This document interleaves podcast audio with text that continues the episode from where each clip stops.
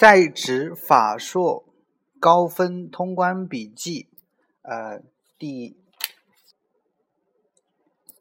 上边专业基础课第一部分刑法学，第一章导论，第二章犯罪概说，第三章犯罪构成，第四章故意犯罪的停止形态。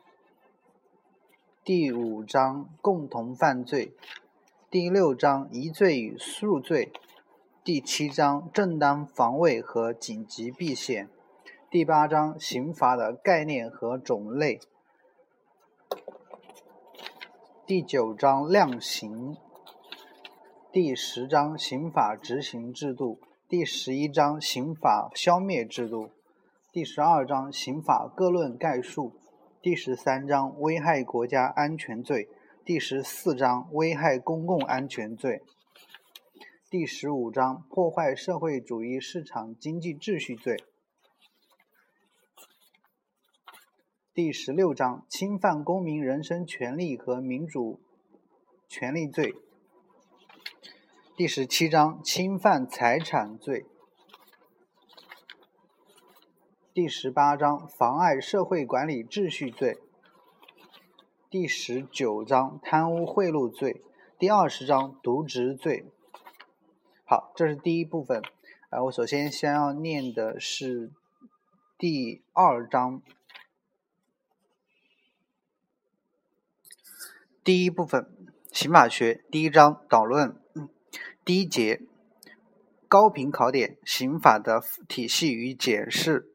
第二，刑法的空间效力所占分值四到六分。第一节，刑法的概念、性质和体系。一、刑法的概念、性质。刑法的概念，刑法是以国家名义颁布的规定犯罪及其法律后果（括主要是刑法的法律规范的总和）。刑法的分类，刑法可以分为广义的刑法与狭义的刑法。狭义刑法直指我国的刑法典，包括八个刑法修正案；广义刑法还包括一个单行刑法。全国人大常委会于一九八九八年十二月二十九日颁布的《关于惩治骗购外汇、逃汇和非法买卖外汇犯罪的决定》和附属刑法。第三，刑法的特征与机能。刑法的特征。刑法具有规制内容的特定性、法益保护的广泛性、制裁手段的严厉性、部门法律的补充性、其他法律的保障性。第二，刑法的机能。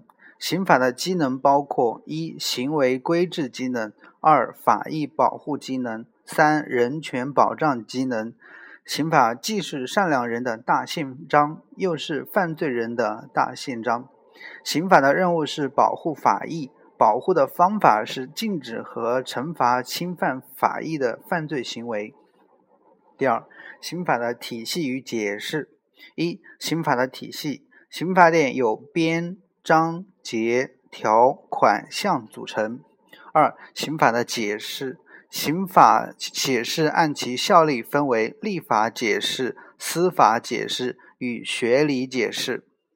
二刑法解释的方法分为两大类：文理解释与理论理解释。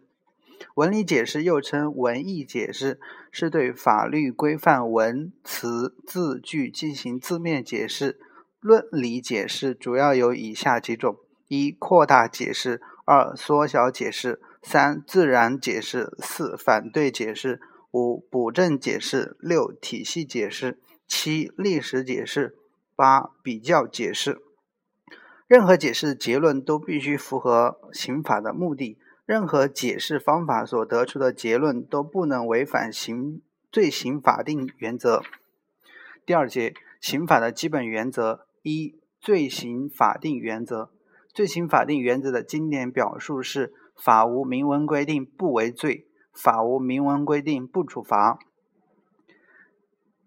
刑法规定原则产生的理思想基础、思想渊源是三权分立、自然法思想、心理强制说。现代思想基础是民主主义与尊重人权主义。罪行法定原则的基本内容：一、刑事侧面，制定法原则，禁止不利于行为人的事后法，禁止不利于行为人的类推解释，禁止绝对不定刑与绝对不定期刑。二、实质侧面，明确性原则、合理性原则，禁止不均衡的、残虐的刑罚。第二点，平等适用刑法原则。平等适用刑法，也即刑法面前人人平等，是指刑法规范在根据其内容应当得到适用的所有场合都予以严格适用。平等适用原刑法原则的基本内容是平等保护法益、平等的认定犯罪、平等的裁量刑罚、平等的执行刑罚。第三点，罪行相适应原则。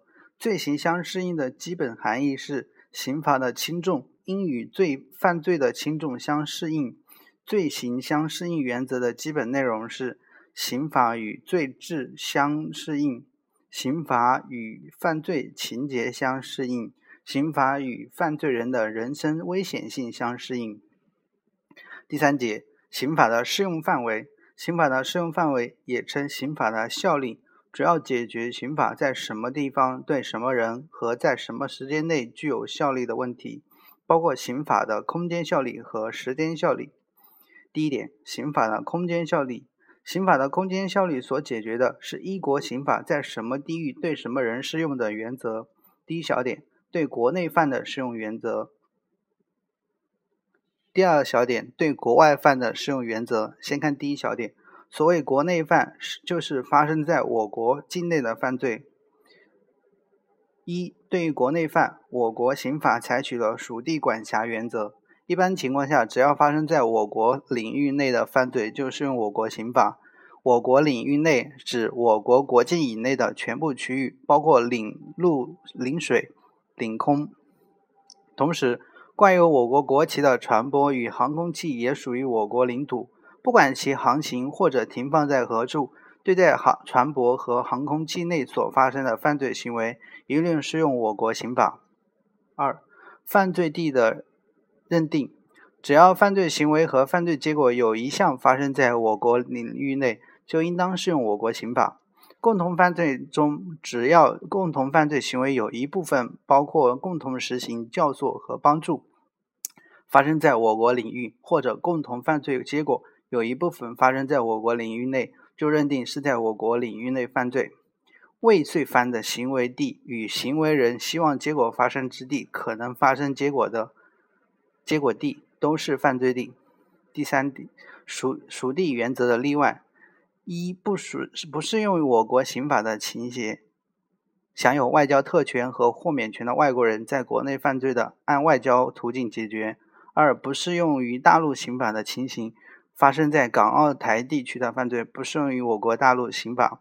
三、不适用于中国刑法部分条文的情形，民族自治地方不能全部适用本法规定的，可以由自治区或者省的人民代表大会根据当地民族的政治、经济、文化的特点和本法规定的基本原则，制定变通或者补充的规定，报请全国人大常委会批准施行。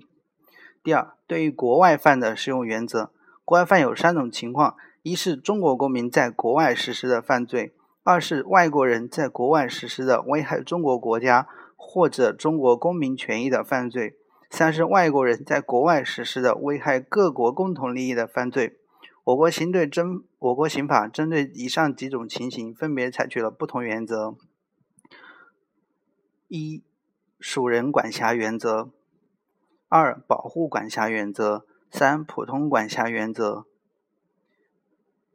第三小点，对外国刑事判决的承认。凡在中华人民共和国领域外犯罪，按照我国刑法的规定，应当负刑事责任的，虽然经在外国审判，仍然可以依照我国刑法进行追究；但在外国已经受过刑法处罚的，可以免除或者减轻处罚。第二点。刑法的时间效力，刑法的时间效力所解决的问题是：刑法何时起止，何时止具有刑适用效力？其内容包括生效时间、失效时间以及溯及既往的效力、溯及力。第一，刑法的生效时间与生失效时间。刑法的生效时间分为两种：一是自公布之日起生效；二是公布后间隔一段时间才生效。刑法的失效时间主要有两种：一是由立法机关明文宣布原有法律效力终止或者废止；二是新法的实行使原有效力自然失效。